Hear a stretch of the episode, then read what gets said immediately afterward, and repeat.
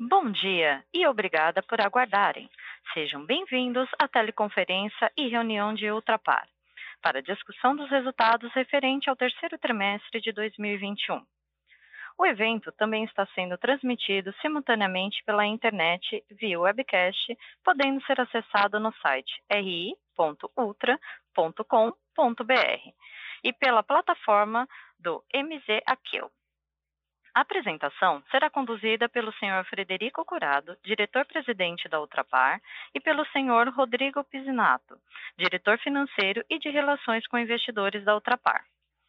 Informamos que este evento está sendo gravado e que todos os participantes estarão apenas ouvindo a teleconferência durante a apresentação da companhia.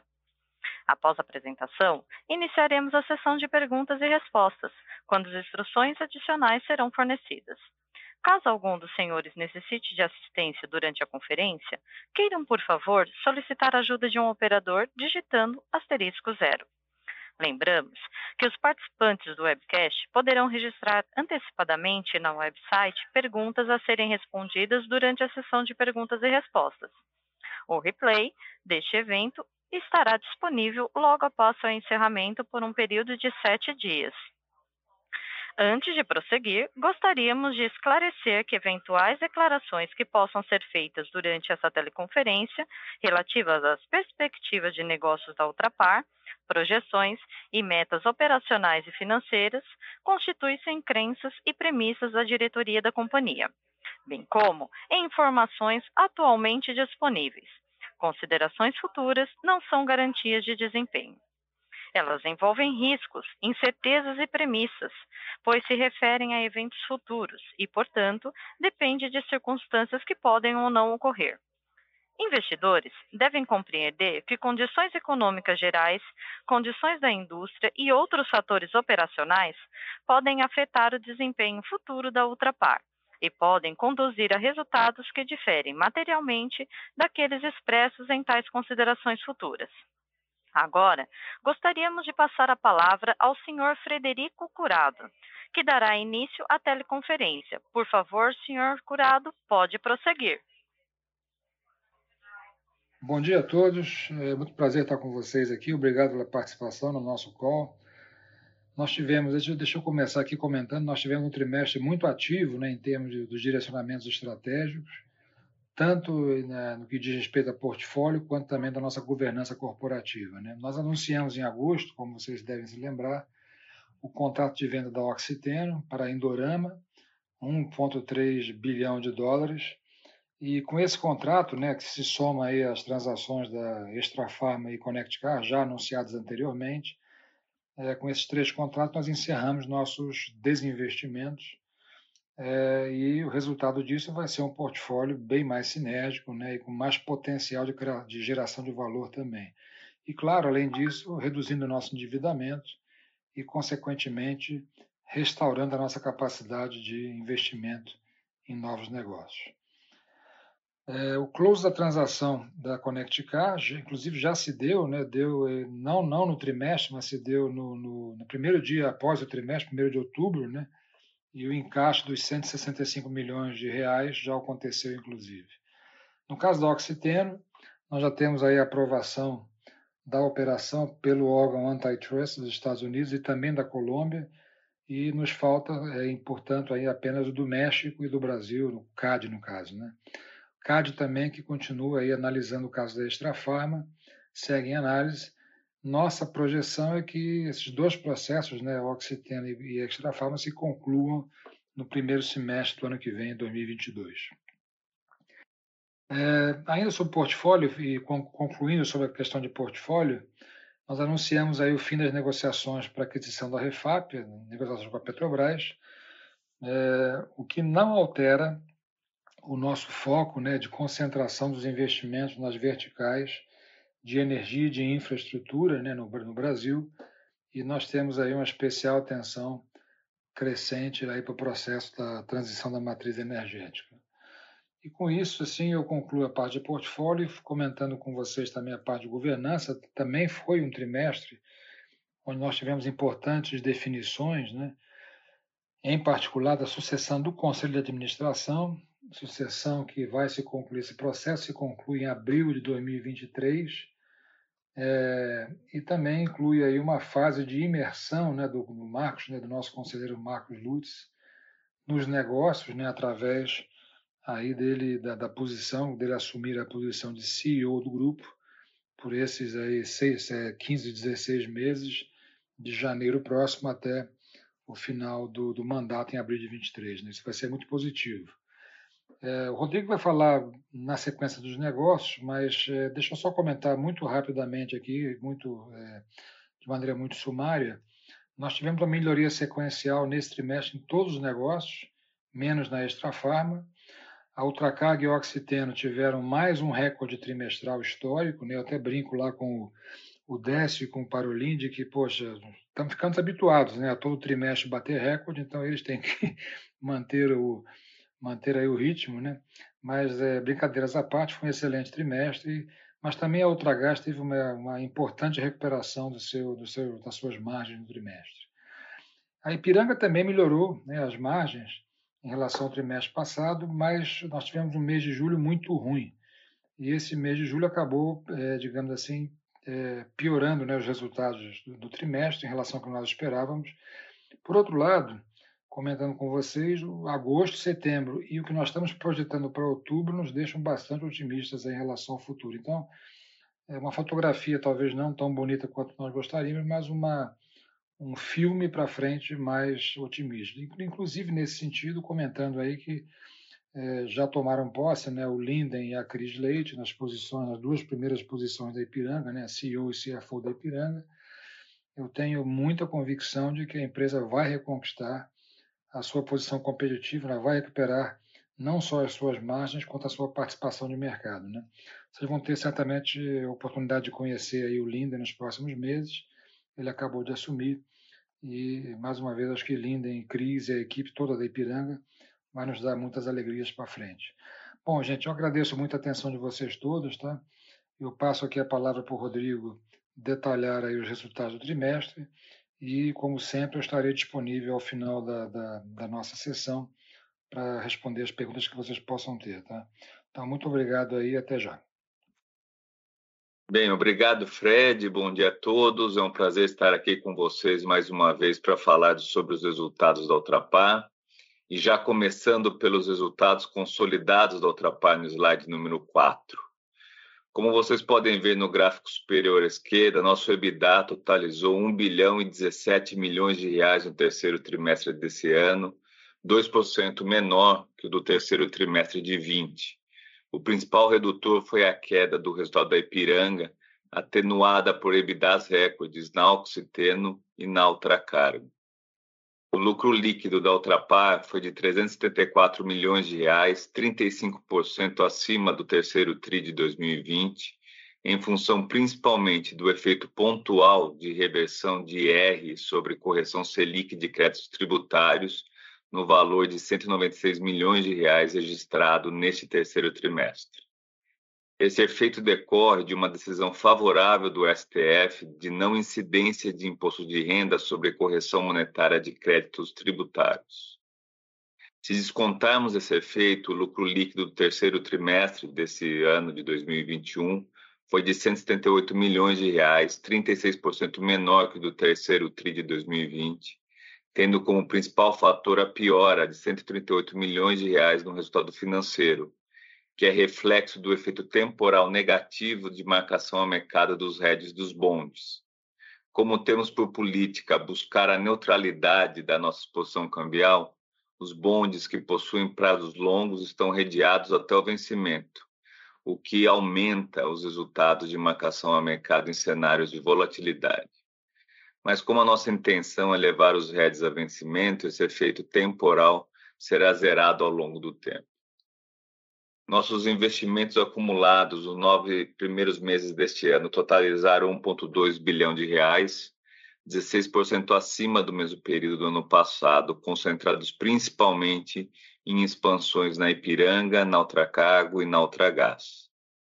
Nós tivemos uma geração operacional acumulada de 1,9 bilhão, em comparação à geração de 2,6 bilhões nos nove meses de 2020. A menor geração de caixa decorre dos investimentos em capital de giro, necessários após os fortes aumentos de preços dos combustíveis e das nossas matérias-primas neste ano, apesar do maior EBITDA recorrente nos nove meses. Passando agora para o slide 5 para falar da gestão do endividamento da Ultrapar. Encerramos o trimestre com uma dívida líquida de 11,6 bilhões, um aumento de aproximadamente 700 milhões em relação à dívida líquida de 30 de junho de 2021. Esse aumento é explicado por três fatores: a piora no resultado financeiro no trimestre, que comentei no slide anterior, a variação cambial sobre a parcela dos bondes designada para hedge accounting, a taxa de câmbio, lembro vocês, passou de R$ 5,00 por dólar em 30 de junho para R$ 5,44 em 30 de setembro, aumentando assim 221 milhões de reais a posição de dívida sem efeito caixa. E o terceiro fator, o pagamento de dividendos intermediários em agosto passado, no valor de 218 milhões de reais. Destaco que durante o terceiro trimestre de 2021 concluímos uma captação de 960 milhões de reais em CRA de sete anos ao custo de 102,75% do CDI, alongando assim o perfil de nossa dívida. Essa captação com a liquidação de dívidas mais caras ao longo do ano, tem permitido a redução do nosso custo de endividamento em percentual do CDI, que se encontra no patamar de 105% do CDI, possibilitando assim um menor custo de carregamento para amenizar os efeitos das taxas de juros crescentes que temos tido. Passando agora para o slide número 6, vamos falar sobre o trimestre de recuperação de resultados da Ultragás, como havíamos antecipado. O volume total vendido neste terceiro trimestre ficou estável na comparação com o terceiro trimestre de 2020, com crescimento de 4% no granel e redução de 2% no envasado. O crescimento do granel está relacionado a maiores vendas para indústrias, comércios e serviços, que foram os segmentos mais afetados pelas restrições impostas pela pandemia no ano passado. Já a redução no envasado é explicada pela maior demanda por botijões de LP no terceiro trimestre de 20, fruto das medidas de isolamento social naquele período.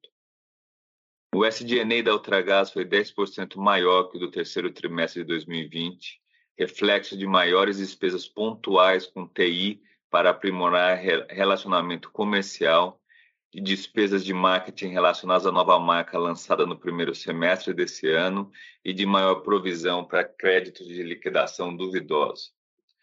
Com isso, o EBITDA da Ultragás foi de 220 milhões de reais nesse trimestre, 2 milhões abaixo do resultado do terceiro TRI de 20, pelo crescimento do segmento granel, que tem margens maiores, e pelo repasse dos aumentos de custos. Para o quarto trimestre, a perspectiva de rentabilidade equivalente à do terceiro trimestre, ajustada para os volumes sazonalmente mais fracos. Vamos passar agora para o Tracago, no slide número 7. O Tracago que registrou mais um trimestre de resultados recordes. A capacidade estática média atingiu 878 mil metros cúbicos no terceiro trimestre de 2021, um crescimento de 5% na comparação com o 3T de 20, consequência das expansões de capacidade de tancagem que fizemos em Itaqui nos últimos 12 meses. Concluímos em julho as obras da expansão da fase 3 de Itaqui, que totalizou uma adição de 46 mil metros cúbicos de capacidade neste ano. A receita líquida da Ultracargo foi de 178 milhões de reais no terceiro trimestre, 11% superior à do 3T de 20, em função de reajustes contratuais de tarifas, do melhor mix de produtos e de terminais e das expansões mencionadas. Os custos e despesas combinados foram 1% menor que o do terceiro trimestre de 20, resultado de ganhos de eficiência e menores despesas com consultorias e serviços de informática apesar da maior pressão inflacionária. Os custos e despesas por metro cúbico faturado reduziram 2% na comparação anual, uma indicação dos ganhos de produtividade nos terminais. Assim, alcançamos novo patamar recorde de EBITDA da Ultracargo de 102 milhões de reais no trimestre, 30% superior ao do 3T de 20, em razão do maior faturamento, dos ganhos de produtividade e de menores despesas. A margem EBITDA atingiu 57% no terceiro TRI de 21, patamar bem acima dos 49% que tivemos no terceiro TRI do ano passado. A Ultracargo continua a seguir sua trajetória de expansão com ganhos de rentabilidade, como temos destacado desde o evento do encontro de lideranças que tivemos em março deste ano. Para o trimestre em curso, esperamos a continuidade do bom desempenho operacional da Ultracargo, com resultados próximos ao dos últimos trimestres. Aproveito aqui também para destacar mais uma vez a antecipação em três meses da entrada em operação do terminal de Vila do Conde que inicia suas operações agora no quarto trimestre de 21, conforme antecipamos no último call de resultados. Passando para o próximo slide, número 8, para falarmos de mais um ótimo trimestre da Oxiteno. O volume vendido no terceiro TRI de 21 foi 7% superior ao terceiro TRI de 20, e o volume de especialidades químicas puxou esse crescimento, com 9% acima do volume do terceiro TRI de 20, resultado de maiores vendas no segmento de tintas e vernizes, que foi mais afetado durante a pandemia em 2020, e os agroquímicos, que têm mantido forte crescimento. Tivemos também vendas 24% maiores nos Estados Unidos. O volume de commodities apresentou redução de 4% em função de demandas spot atendidas no ano passado. O SG&A da Oxiteno foi 15% maior que do terceiro trimestre de 2020, com destaque para dois efeitos: fretes e armazenagem com maiores volumes e custos unitários em reais e despesas com pessoal, efeito do dissídio e da remuneração variável, que está em linha com a progressão de resultados da companhia. Tivemos também nesse trimestre resultado positivo de 22 milhões de reais na linha de outros operacionais, fruto principalmente de ressarcimento de seguro de lucro cessante, que decorreu de sinistro da planta oleoquímica em Camaçari, ocorrido no ano de 2017. Neste trimestre, a Oxiteno também alcançou um novo patamar recorde de resultados, com EBITDA de 352 milhões de reais, mais que o dobro do EBITDA do terceiro trimestre de 2020. Esse desempenho é resultado do maior volume de vendas, do patamar depreciado de câmbio e de melhores margens. Para o trimestre em curso, sazonalmente mais fraco, prevemos volume menor do que o do terceiro trimestre.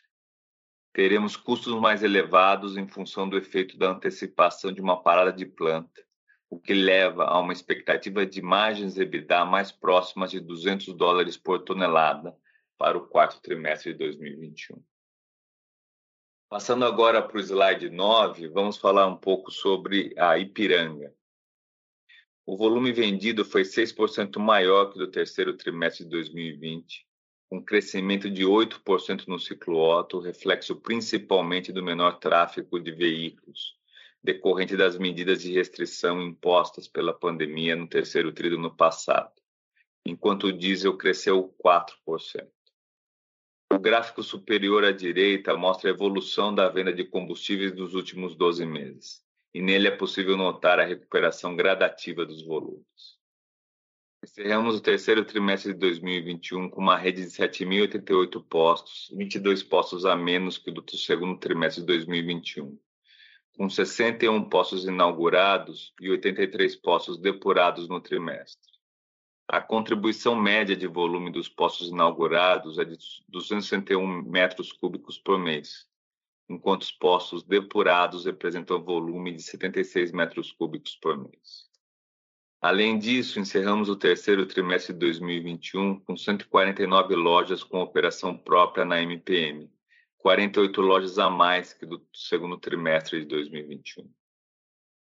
Incluímos um gráfico na parte inferior esquerda do slide com as informações de margem bruta trimestral e dos últimos três meses. Como vocês podem ver, as margens da Ipiranga seguiram pressionadas em julho principalmente, mas apresentaram uma evolução positiva ao longo do trimestre. o lucro bruto unitário passou de R$ 107,00 por metro cúbico no segundo trimestre para R$ 123 por metro cúbico no terceiro trimestre. Esta evolução decorre de um trabalho mais granular de precificação, com ajustes que já beneficiaram os resultados do trimestre, além da priorização de segmentos mais rentáveis. O SG&A aumentou 34% no trimestre, com quatro grandes efeitos: fretes, em linha com maior volume vendido e aumento do custo unitário, comissões na Iconic, a nossa empresa de lubrificantes, principalmente em função de maiores vendas para montadoras de automóveis, crescimento da operação própria da MPM e reversão de provisão para devedores duvidosos e contingenciamentos realizados no terceiro trimestre de 2020. A linha de outros resultados operacionais totalizou 5 milhões de reais no trimestre, maior que o do terceiro TRI de 2020, principalmente em função de maiores créditos fiscais e menores custos com CBIOS. Já a linha de resultado na venda de bens totalizou 18 milhões de reais no terceiro TRI de 21, fruto da venda de terrenos e equipamentos no trimestre. Dessa forma, no terceiro trimestre de 21, o EBITDA da Ipiranga foi de 398 milhões de reais, 30% menor que do terceiro trimestre de 2020, principalmente em função das margens menores e de maiores despesas, apesar do maior volume de vendas. Olhando para o quarto trimestre da Ipiranga, a expectativa é de continuidade da recuperação de margens, com resultados próximos ao do quarto trimestre de 2020, sem considerar eventuais efeitos de abastecimento ou potenciais greves. E passando agora para a Extrafarma, no slide 10, encerramos o, o trimestre com 399 lojas, rede 2% menor que a do terceiro trimestre de 2020, reflexo da maior seletividade na expansão e do maior rigor com as lojas de baixo desempenho. Destaco que 15% das lojas encontram-se em processo de maturação. A receita bruta foi de 510 milhões de reais, 3% inferior à do terceiro trimestre de 2020, devido ao menor número de lojas e à forte base de comparação nas vendas de celulares no terceiro trimestre do ano passado, efeito da pandemia naquele período. Esses efeitos foram atenuados pelo aumento de 3% nas vendas mesmas lojas, ex-telefonia. O EBITDA da Extrafarma totalizou 17 milhões de reais no trimestre, redução de 39% em relação ao terceiro trimestre de 2020, consequência principalmente das menores vendas, fruto de um ambiente competitivo mais acirrado e de efeitos inflacionários sobre despesas, principalmente de pessoal. Para o trimestre em curso, esperamos um resultado similar ao do terceiro trimestre de 2021. Passando agora para o último slide da apresentação, slide número 11, divulgamos ontem à noite a revisão das nossas projeções de EBITDA para 2021 para o Ultrapar e para cada um dos seus negócios. Passando rapidamente pelas projeções de cada negócio, cujos intervalos refletem também o ambiente de maior volatilidade do cenário macro, de suprimentos e de, e de potenciais greves. Na Ipiranga, a projeção de EBITDA foi reduzida em função principalmente de margens mais pressionadas e de menores volumes. Na Oxiteno, a projeção foi elevada para refletir o volume de vendas acima do esperado e margens mais favoráveis. Já na Ultracargo, o aumento decorre da antecipação do início de operação dos terminais de Itaqui e de Vila do Conde, além de ganhos de produtividade acima dos projetados para o ano. E na Extrafarma, um ambiente competitivo no Norte e Nordeste e o menor faturamento justificam a redução da projeção do EBITDA para o ano. Destaco aqui que a projeção da Extrafarma exclui o efeito não recorrente do impairment que registramos no segundo trimestre. E por último, o menor resultado da holding em outros reflete principalmente maiores gastos com transações de fusões e aquisições e resultados da refinaria rio-grandense inferiores ao previsto. E vale também ressaltar que essas projeções não contemplam potenciais aquisições ou desinvestimentos. Com isso, eu encerro a minha apresentação. Agradeço mais uma vez o interesse e a atenção de vocês e passamos agora para a parte final. O Fred e eu estamos à disposição para a sessão de perguntas e respostas. Muito obrigado.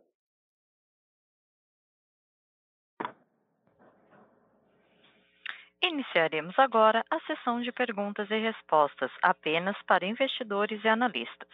Caso haja alguma pergunta, por favor, digitem asterisco 1 se a sua pergunta for respondida, você pode sair da fila digitando asterisco 2. As perguntas serão atendidas na ordem em que são recebidas. Solicitamos a gentileza de tirarem o fone do gancho ao efetuarem a pergunta. Desta forma, uma ótima qualidade de som será oferecida. Por favor, aguardem enquanto coletamos as perguntas. Se você estiver participando via webcast, favor clicar em Pergunta ao palestrante para enviar sua pergunta aos executivos da companhia. Nossa primeira pergunta é de Gabriel Barra, Citibank.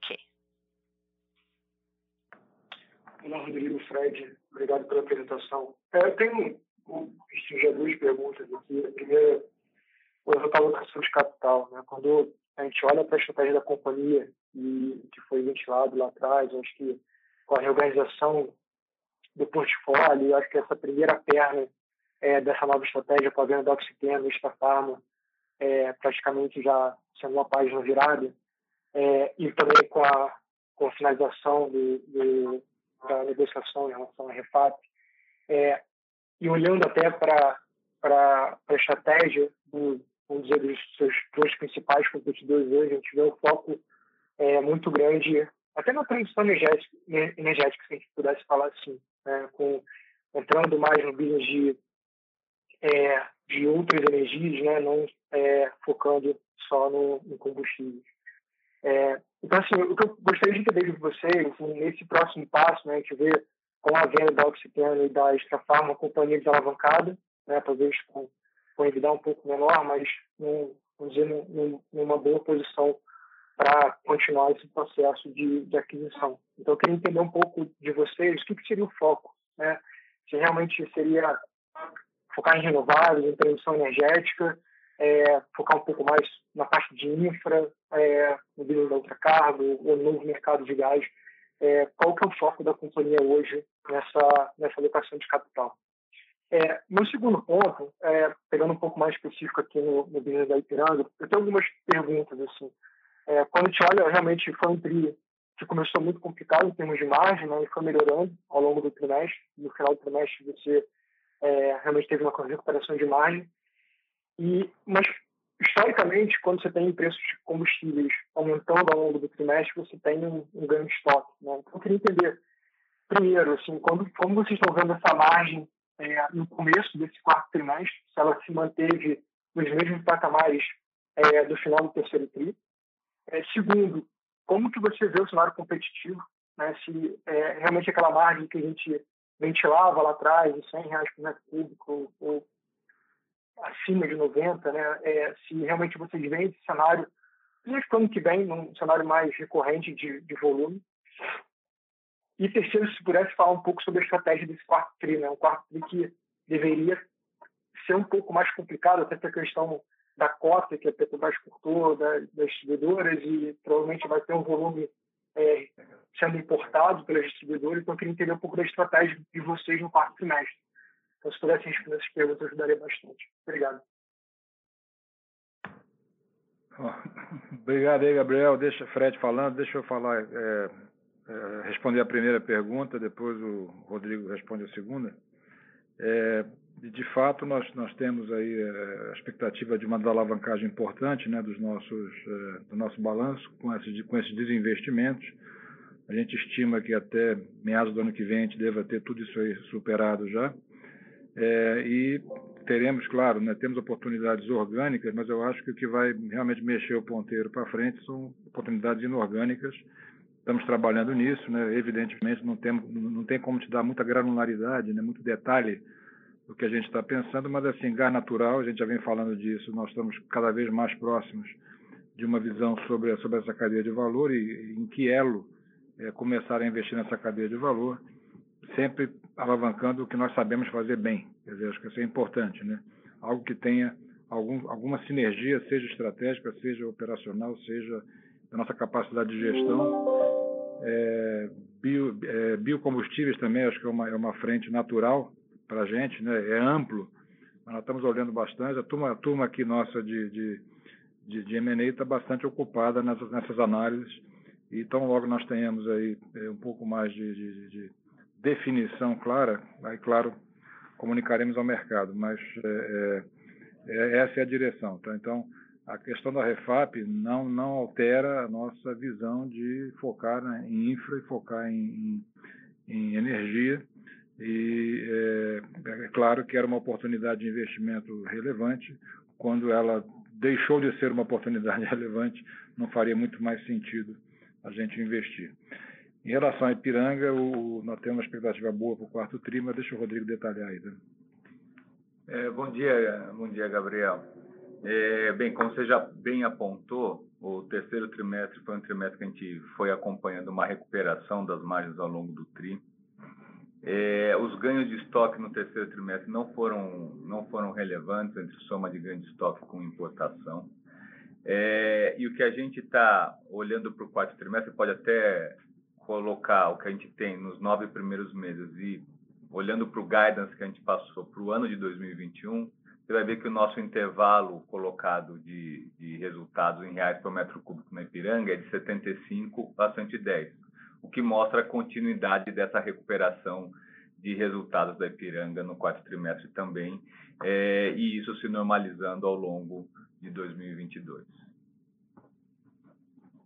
E do ponto de vista de estratégia do quarto trimestre que você também comentou, do ponto de suprimentos, é, a Ipiranga, entre é, compras da Petrobras e importação, já tem contratado toda a previsão de demanda pro, de volumes para o quarto trimestre.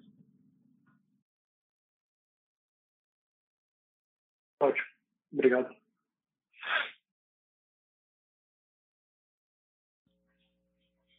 Nossa próxima pergunta é de Guilherme Levi, Morgan Stanley. Oi, pessoal, bom dia. Obrigado por pegar minhas perguntas. Uh, eu acho que minha primeira pergunta é, é talvez um follow-up aí da, da, da, primeira pergunta de Piranga. Uh, eu queria entender se para outubro, talvez para o começo de novembro, aí, o que vocês estão esperando, uh, se a gente deve esperar essa margem bruta de, de 150 para setembro. A minha dúvida é porque ah, vocês comentaram que o resultado do quarto TRI desse ano é, deva ser parecido com o resultado do quarto TRI do ano passado. E, e, a margem bruta do quarto TRI do ano passado ela foi um pouquinho menor. Então, só para entender o que vocês estão vendo aí de margem bruta, se de repente tem alguma, alguma coisa na parte de despesas ah, pressionando esse resultado. E talvez a, a, segunda pergunta é, é, em relação a importações. Eu, eu queria entender ah, qual, qual o nível de importações hoje que, que, que a Ipiranga está rodando ah, e o que, que a gente deveria esperar para frente considerando a, a, a estratégia, o posicionamento de preços da Petrobras ao longo dos últimos meses, né? Ah, se nesse nível de, ah, de preços a, a, importação faz sentido, se de repente de uma forma pontual, ah, enfim, essas são minhas perguntas. Obrigado.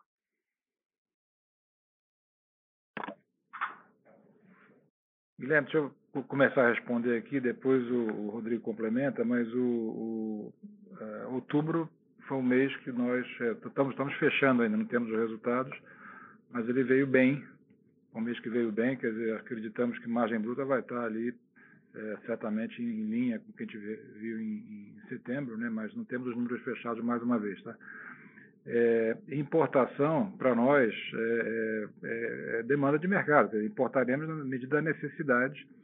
É, estrategicamente é, bom, porque nós temos uma posição importante né, de, de, de, de, suprimento com a Petrobras, né, e, e, nós, é, como o Rodrigo acabou de falar, nós já tomamos posição de importação, inclusive para garantir abastecimento da, da, da, nossa demanda, da nossa rede, até o final do ano.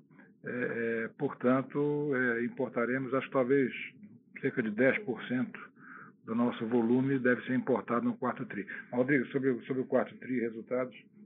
Não, acho que a visão é, é, essa mesmo, Guilherme, que o Fred já, já antecipou. Acho que o mês de outubro está vindo bem, está vindo até um pouco melhor que o mês de setembro. E a visão de margem bruta no quarto trimestre de 21 é uma margem acima do quarto tri de 20. Parcialmente compensada com a SG&A um pouco acima também do que foi em 2020, por efeitos similares ao que a gente é, teve agora no terceiro trimestre. Tá obrigado. Nossa próxima pergunta, de Regis Cardoso, Credit Suisse. Oi, Fred e Rodrigo. É, obrigado pelas perguntas. Eu queria voltar um pouco num, num comentário anterior do Fred sobre, é, acho que a frase era o que vai mover o ponteiro são oportunidades inorgânicas. É, eu imagino que, quer dizer, claramente isso era verdade para uma aquisição do tamanho da refinaria, né? mas o que a gente tem visto, talvez, dos pares de vocês uh, nos segmentos de gás natural, de, de, biocombustíveis, energias renováveis e tudo, são alocações uh, mais marginais. Assim. Então, eu queria só, talvez, entender como é que vocês enxergam o tamanho das oportunidades é, de expansão inorgânica vis-à-vis -vis um, um, potencial, digamos, geração de valor em fazer um turnaround uh, interno.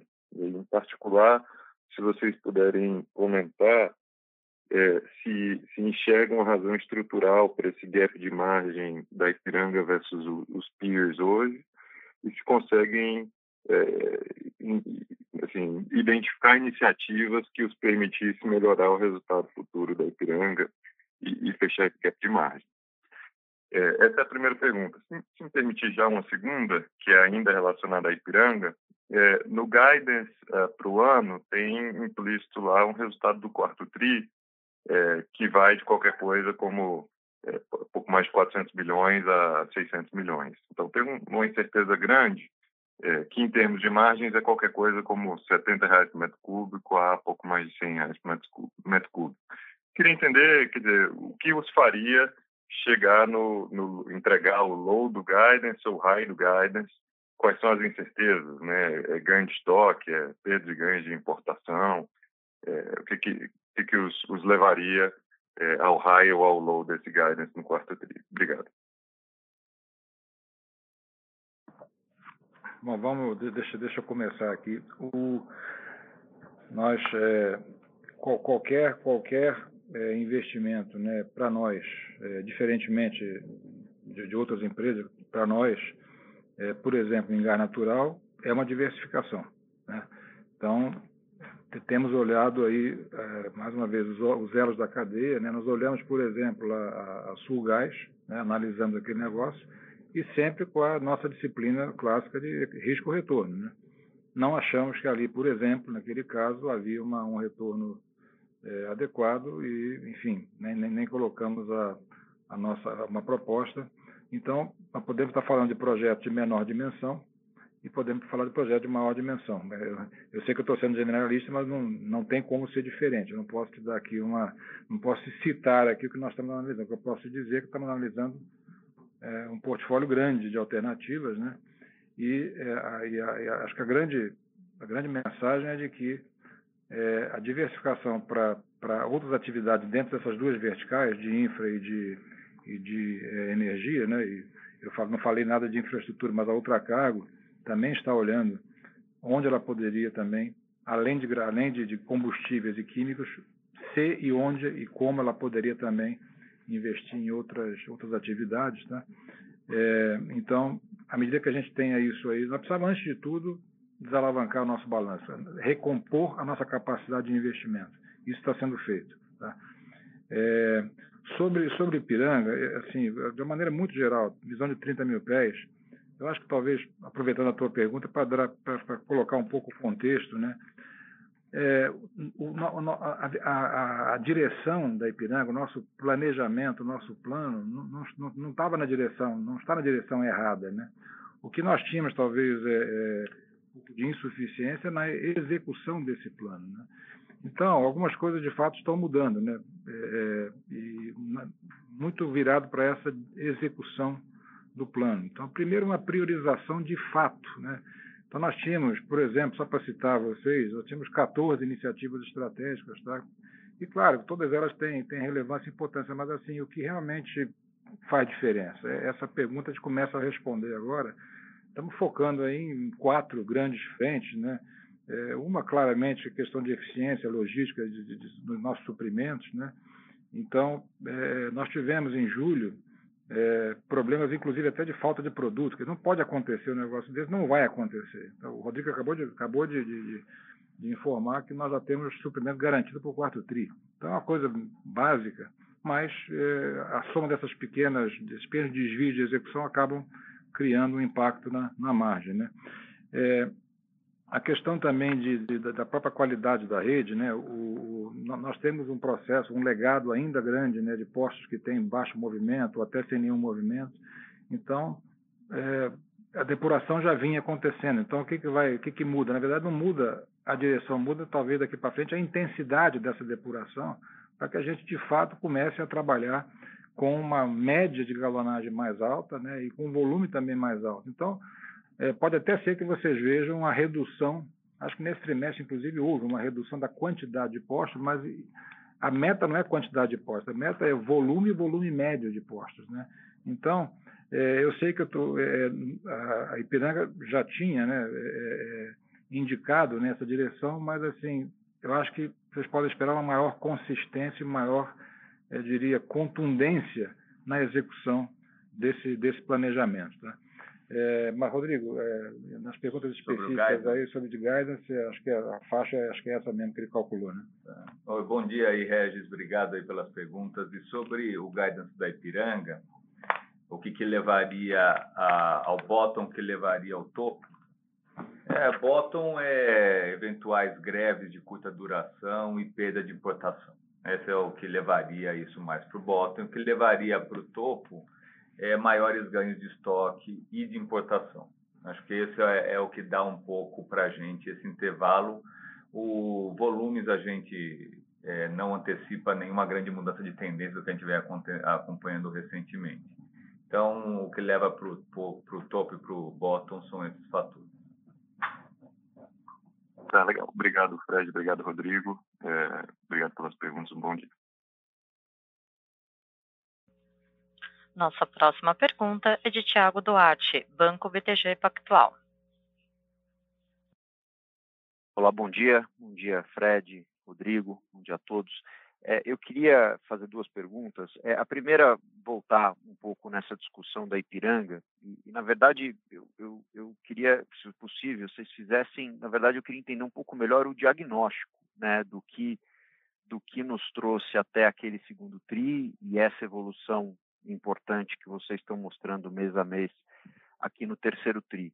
É, quando, quando, quando o resultado do segundo tri foi discutido, né, eu lembro que, que vocês levantaram alguns pontos em relação a condições de mercado, teve toda aquela volatilidade também do, do preço do etanol no segundo trimestre, é, e, e, agora vocês trouxeram, trouxeram até alguns elementos novos em relação a, por exemplo, faltou produto em julho, é, e essa evolução do trimestre, eu acho que o Rodrigo que disse que, por exemplo, não houve ganho relevante de estoque.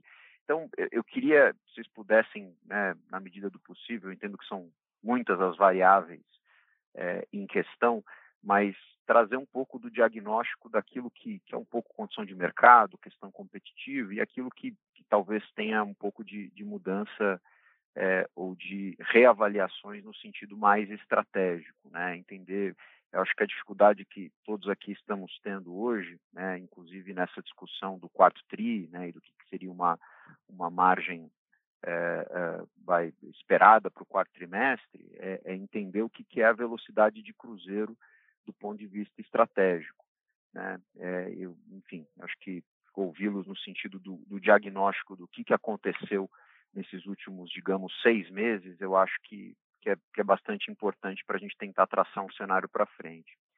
É, e a segunda pergunta, é, também voltando para um tema um pouco já discutido, em relação à alocação de capital e, e agora é, essas oportunidades em renováveis, em gás natural, eu queria eu queria ouvi-los também né, sobre vocês, vocês obviamente estiveram numa numa negociação para compra da, da Refap, né, compra de uma refinaria.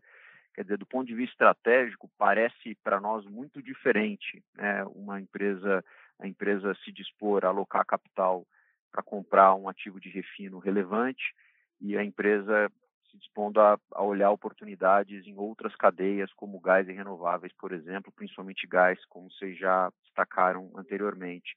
É, então, queria, queria ouvi-los um pouco qual que é a mudança, né? quer dizer, por que, que a, a compra do ativo de refino é, não, não funcionou, não foi adiante, foi simplesmente uma discussão de preço, foi uma discussão da, da, né, do risco, considerando toda, todo o embrolho envolvendo preço de combustível no país, é, ou realmente foi uma mudança de, de direcionamento estratégico que, que, que, vocês colocam ponto, de, ponto final na, na questão de combustíveis fósseis e aí para olhar, para mirar mais é, esses combustíveis de transição como gás natural. Também acho que mais um diagnóstico também é, na discussão de, de, do que fazer agora com o capital que, que vocês têm à disposição após a venda de alguns ativos. É, muito obrigado.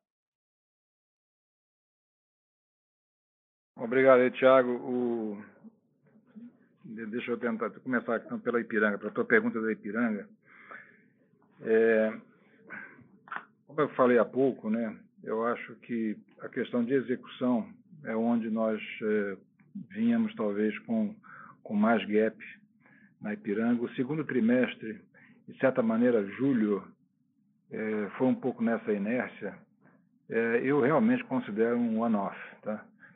É, quando a gente vê aí é, as margens de, de, agosto e setembro, né, o que nós estamos também projetando para outubro, é, a gente vê a Ipiranga de volta num, a, a faixa de, de, de, rentabilidade que deveria, deveria estar. Quer dizer, claro, o mercado, né, nós falamos de mercado, mercado evidentemente isso afeta todos, mas nós claramente temos, né, tínhamos né, e temos ainda né, é, uma, uma questão própria de, de, da relatividade da nossa eficiência.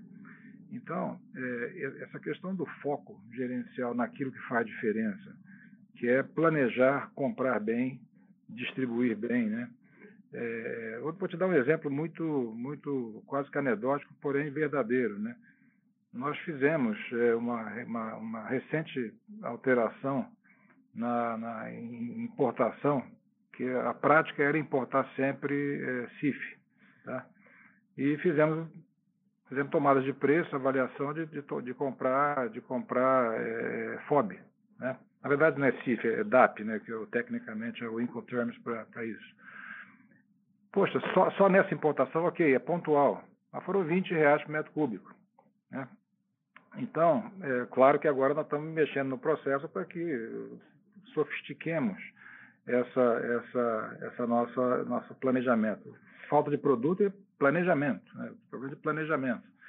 Então, é, é, pricing, por exemplo, em julho, nós tivemos um erro, tá? para ser bem franco com vocês, tivemos um erro na, na gestão de pricing que, na verdade, acabou nos, eh, nos dificultando, impedindo, nós não tivemos o repasse que deveríamos ter tido em termos dos, dos aumentos de custo. Né? Isso impactou tremendamente a margem de julho. Então, em julho, é um one-off, ainda em pouca inércia do segundo TRI, e, é, claro, tem vários fatores, como você falou, é, Tiago, mas assim, na verdade, a gente tem que olhar Ipiranga como um negócio que não é tão complexo assim. Né? Se você acertar duas, três, se você fizer bem as coisas que ela tem que fazer, né, de planejar bem, comprar bem, armazenar bem, distribuir bem, ela, ela vai voltar para o patamar de rentabilidade que ela sempre teve, né? E, mais uma vez, óbvio que o mercado, né, o mercado afeta todos, mas nós não, não temos por que ficarmos relativamente inferiores aos nossos, aos nossos peers. Né? Então, é, é, eu acho que é muito por aí. É, é revitalização de postos, para te dar um outro exemplo, tá? Já vinha acontecendo. O que está mudando nesse sentido? Aceleração, foco. Até, até meados do ano que vem, a gente vai ter 1.200 postos, de hoje até lá, 1.200 postos revitalizados. A gente vai chegar numa, numa quase totalidade, meados do ano que vem, postos que nós, para os nossos critérios de avaliação, tem uma avaliação de bom ou ótima na, na, na, é, na, na qualidade né, da, da, sua imagem. Então, é, não são muitas frentes, mas assim, eu acho que a palavra aqui é consistência. Né? Então, a questão de market share, por exemplo, né? o que, que adianta a gente sustentar market share é, com, é, com é, vendas spot a, a margens baixas ou até negativas? Então, nós não fomos consistentes na questão de market share versus rentabilidade, né? A gente, a gente sempre falou, né? Vinha falando bastante tempo. A nossa prioridade é a rede, nossa prioridade é a, a, a nossa, o nosso volume embandeirado. E é. Essa é a prioridade. O que, o que, nós esperamos que mude daqui para frente? Consistência nessa visão. O market share ele virá como consequência dessa, dessa consistência. Tá? É, bom, é, mudando aqui para a questão da, da, oportunidade, da perdão, da, da, da Refap, é, nós sempre dissemos, sempre de maneira absolutamente é, consistente, de que era uma oportunidade de investimento que fazia muita lógica para a gente, dado que nós, nosso portfólio né, de Piranga, Ultragás, a própria Ultracargo, é, e era uma oportunidade de investimento. Então, nós nunca dissemos e nunca fomos, né, nunca nos vimos como refinadores, é, filosoficamente, somos nascemos para ser refinadores de petróleo. Não. Agora, estamos na cadeia de valor, temos uma escala relevante nessa cadeia de valor. Temos uma oportunidade de investimento com retorno é, é interessante para o nosso acionista, claro que a gente vai olhar. Olhamos e o motivo pelo o motivo pelo qual não foi em frente foi motivo exatamente de desequilíbrio da equação risco-retorno. Não foi estratégico, foi desequilíbrio da equação risco-retorno.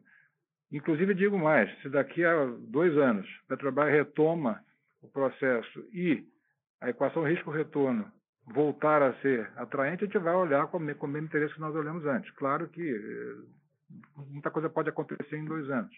Porém, é, o, o, nosso driver foi oportunidade de retorno e, é, e não e não então não há não há de, de, aí nesse caso eu, eu, eu, divirjo um pouco da sua da sua afirmação não há mudança de, de estratégia o que há de fato foi esse desequilíbrio claro que ele não não era esperado né nós investimos bastante nessa frente né queríamos ter feito o negócio mas como o negócio acabou se configurando no final da negociação, não faria sentido para nós. Então, esse foi o motivo. Tá? Muito bom, Fred. Obrigado pelas, pelas explicações. Muito claro.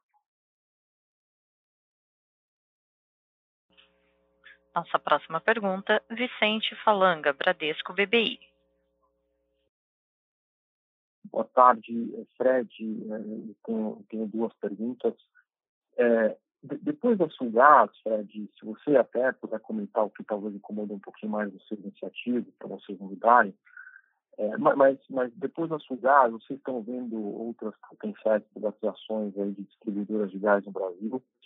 É, se vocês olhariam com carinho eventuais remédios aí vindo da aquisição da Gás Petro é, pela Compass, é, só, só para entender talvez o, o real apetite de vocês dentro de distribuição de gás natural, e segundo tema, um pouquinho mais amplo de distribuição, a MP ela aprovou que a partir do ano que vem as distribuidoras vão ter que comprar biodiesel direto dos produtores.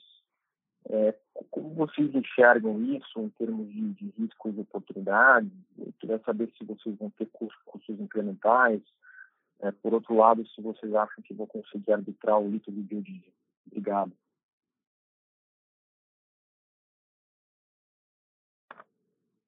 O... Tudo bem, Vicente? Deixa eu responder aqui então a questão da Sulgás. Muito simples, tá? O preço mínimo do leilão, para nós, gerava uma, um retorno sobre investimento incompatível com o que a gente eh, esperaria. Então, foi tão, tão, simples quanto isso, tá? É, a gente olha o setor com essa, com essa visão, quer dizer, é, é devem surgir oportunidades, sejam de remédio, como você falou, sejam até das privatizações estaduais, é, mas assim é, olharemos sempre com essa visão, com essa lente né, de, de, de, de risco-retorno sobre investimentos. Né? É, sobre a venda direta de etanol, se eu entendi bem a pergunta, é, impacto para nós da venda direta de etanol para, o, para os postos. Né? É, a pergunta foi sobre o impacto da venda direta de etanol nos postos, é isso, Vicente? A segunda pergunta a gente não ouviu é, direito aqui. É, desculpa, na verdade, assim, a ANP ela, ela tá, tá, aprovou mudança no modelo de venda de biodiesel, né? Antes a Petrobras que comprava e centralizava a compra no, no, nos leilões de biodiesel, aparentemente agora as distribuidoras vão comprar direto é, dos produtores de, de biodiesel, né, para fazer a mistura. É, eu queria saber é, o que, que, vocês estão vendo, é, antecipando de risco e oportunidade é, quando isso começar a valer. É, o, o Vicente, a gente não está antecipando um, um, grande, um grande impacto. Essa mudança é positiva para a abertura do setor e vai promover investimentos e maior previsibilidade, mas, de novo, sem impacto relevante no preço do diesel no curto prazo. O que eu te enxergo. Pessoal, obrigado.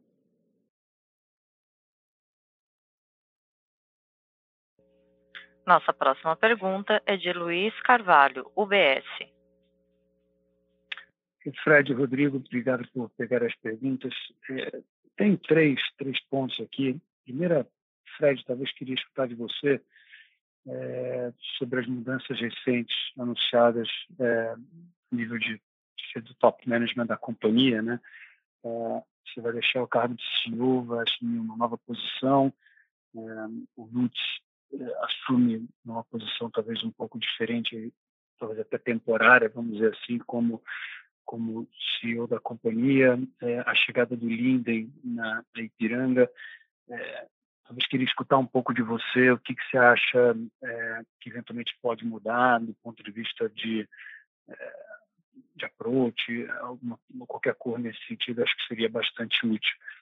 A segunda, acho que também para você, Fred, a gente sabe que tem um, um payout mínimo é, previsto no, no, estatuto da companhia do ponto de vista de distribuição de dividendos. Né?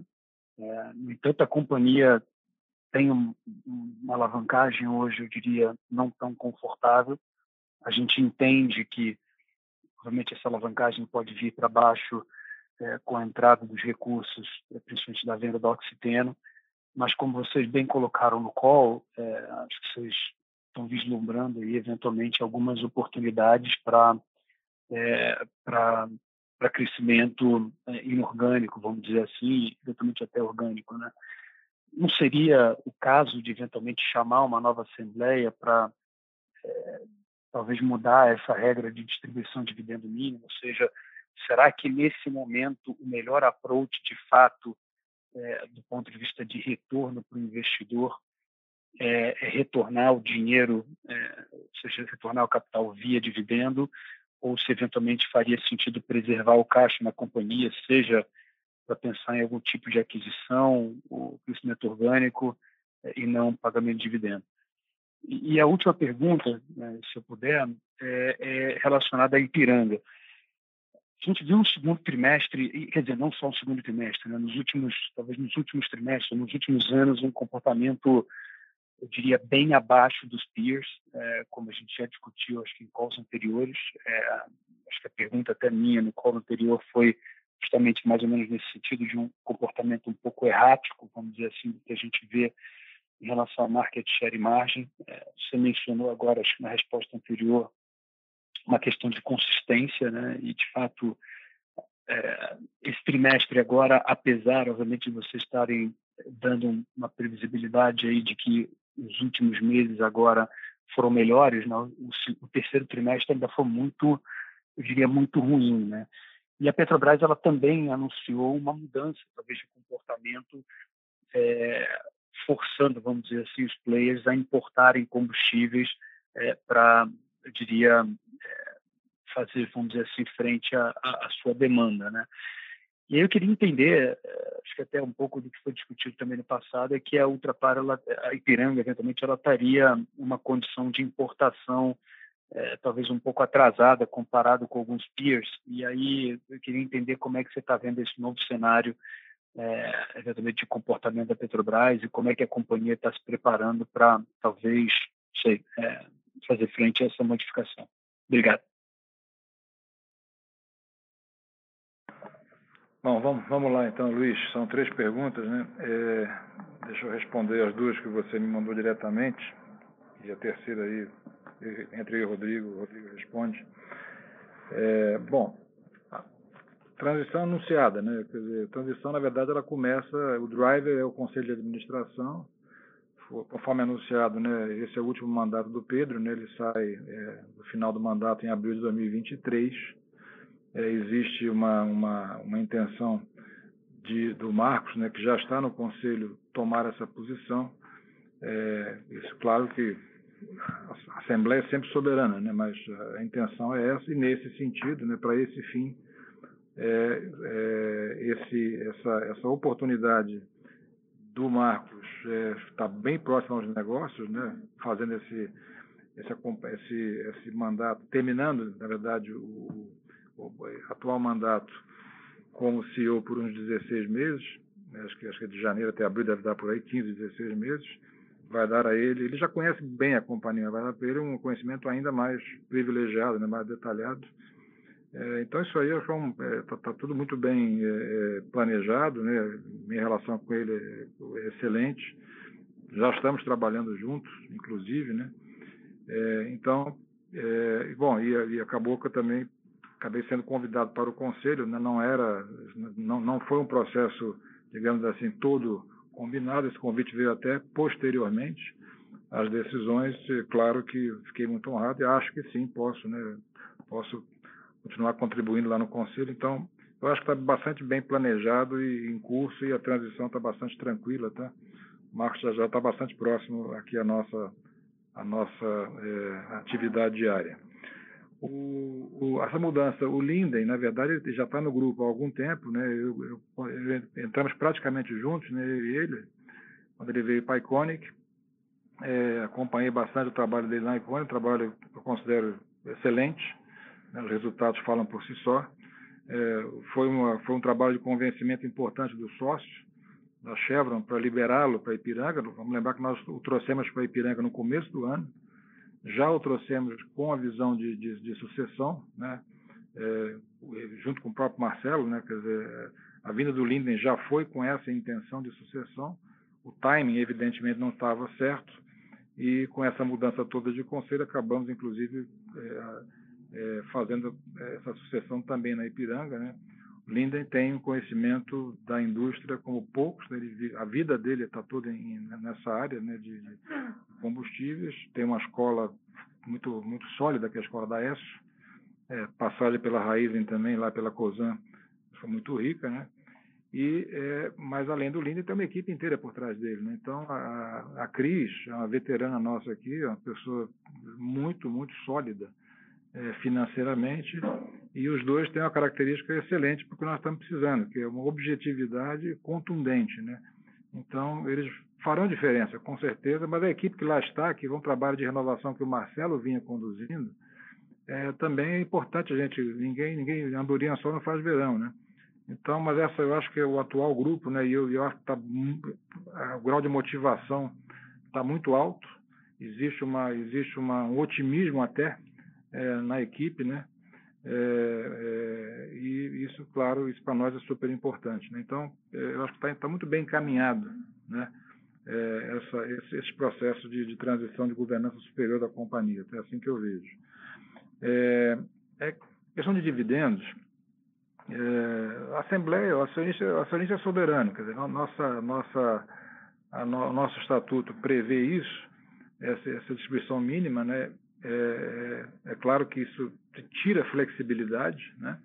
É, o estatuto foi, foi escrito há muitos anos, eu não saberia nem dizer quando, provavelmente há mais de 10 ou 15 ou 20 anos, não sei. Eu acho que, primeiro, né, é, sempre é possível, legalmente é possível, você abrir uma exceção em um ano ou outro, em função de, de, de alguma, alguma coisa extraordinária, como, por exemplo, um investimento extraordinário.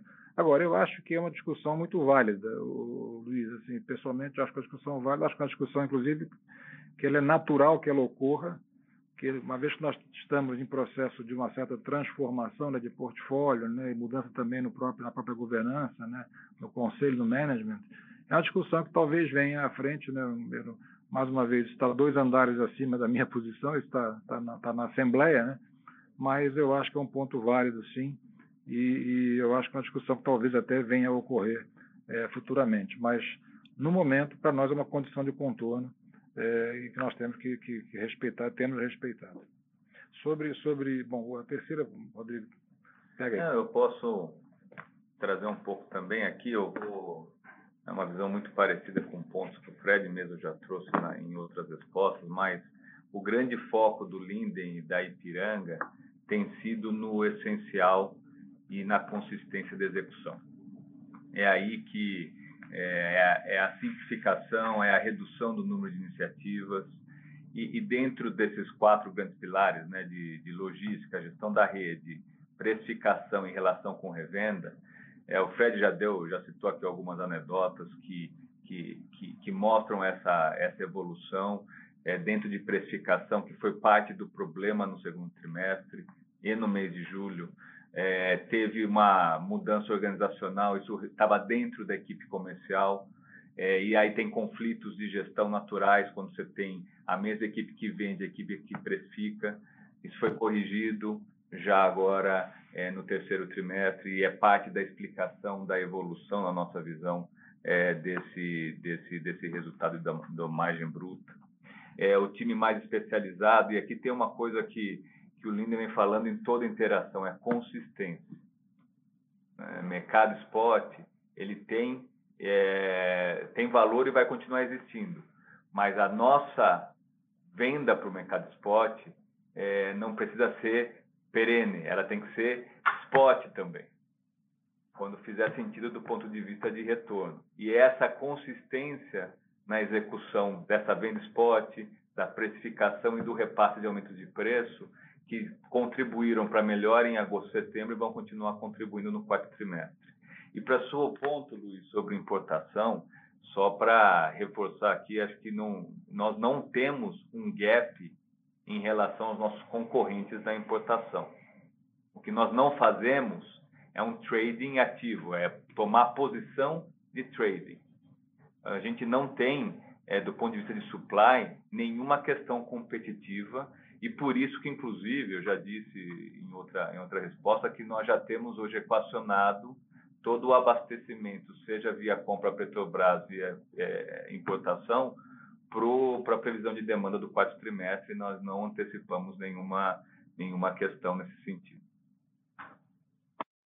Tá certo. Obrigado, pessoal.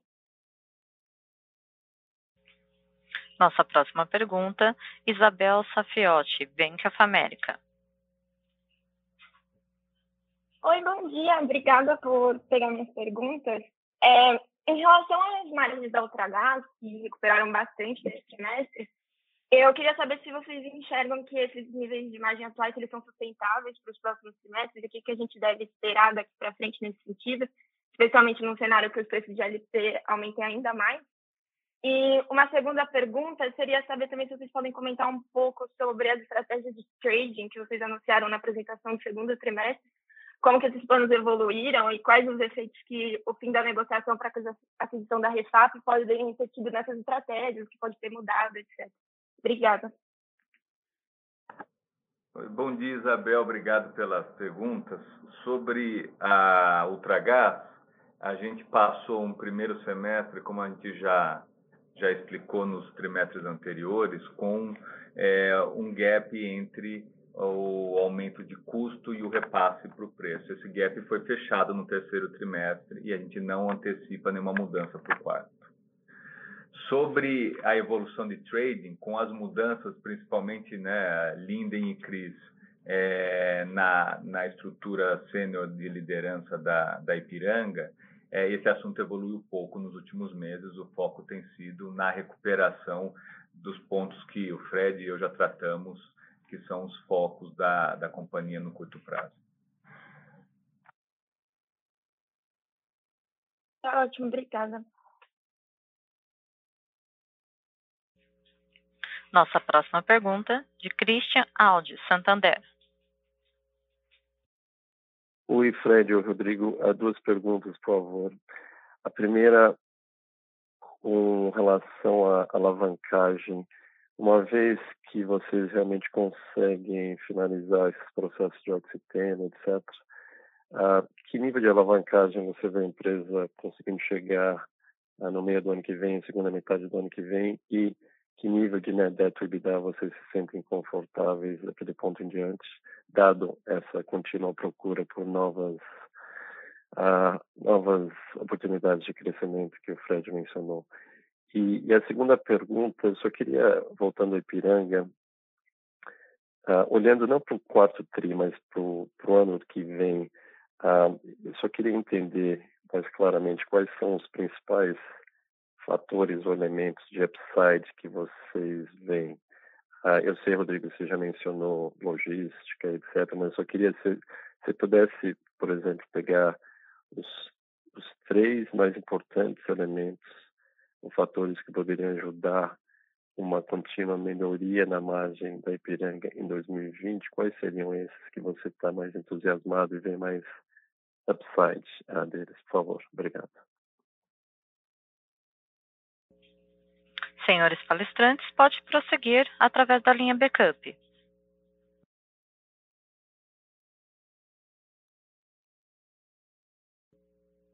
Por gentileza, aguardem.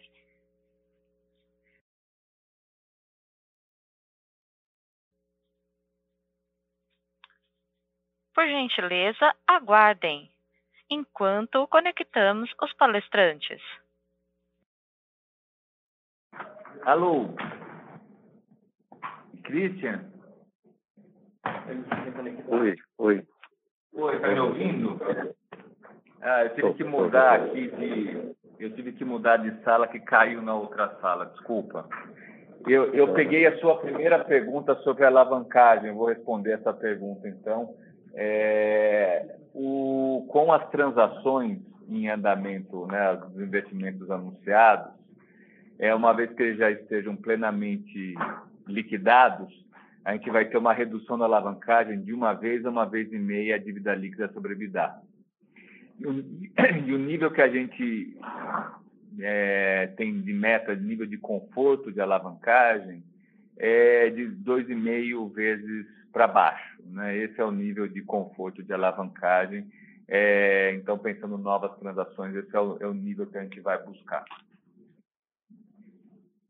Tá ótimo. Você tinha mais uma ah, pergunta. A segunda, é, a segunda pergunta era só voltando a Ipiranga, Rodrigo. Um, olhando não só para o quarto TRI, mas mais para o ano de 2022, se você pudesse mencionar quais seriam as, as três principais os três principais elementos de upside que você vê ah, para a operação que poderiam realmente ajudar as margens a crescer. Eu sei que vocês têm trabalhado em vários em várias ah, áreas, seja trans, custo de transporte, frete, etc. Mas dado tudo que aconteceu, mudança de management, mudança no mercado, o que que você vê como principal upside ah, para 2022 do ponto de vista de margem? É, é, mais uma melhoria de margem bruta? É mais uma melhoria de, de, de corte de SG&A? Então, qualquer cor nesse sentido ajudaria muito. Obrigado. Bom, Christian, o, é, eu acho que assim, são três, são três, eh, e três e só três grandes avenidas, né?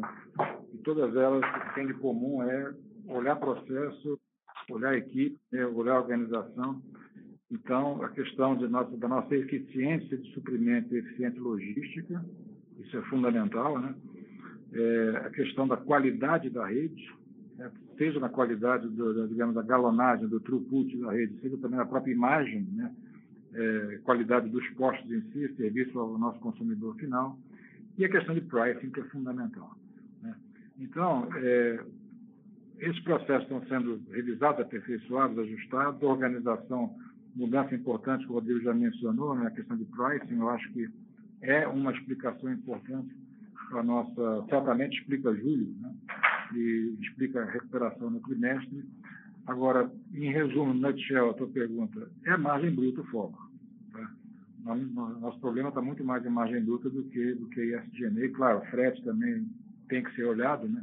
e está sendo olhado, mas é, nós temos perdido o jogo na margem bruta e a gente vai ganhar, vai, recuperar, vai ganhar o jogo. Já começamos a reganhar esse jogo. Né?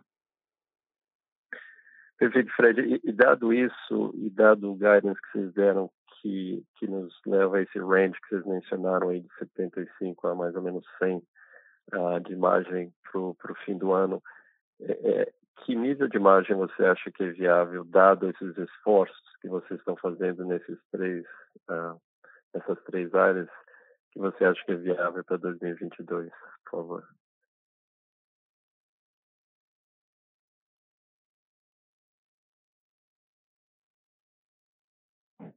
Christian, é, a sua pergunta foi sobre margem ou sobre capex? Eu não entendi. Sobre margem, por favor. A, a margem do, do quarto trimestre, margem bruta, essa pode usar como referência o mês de setembro.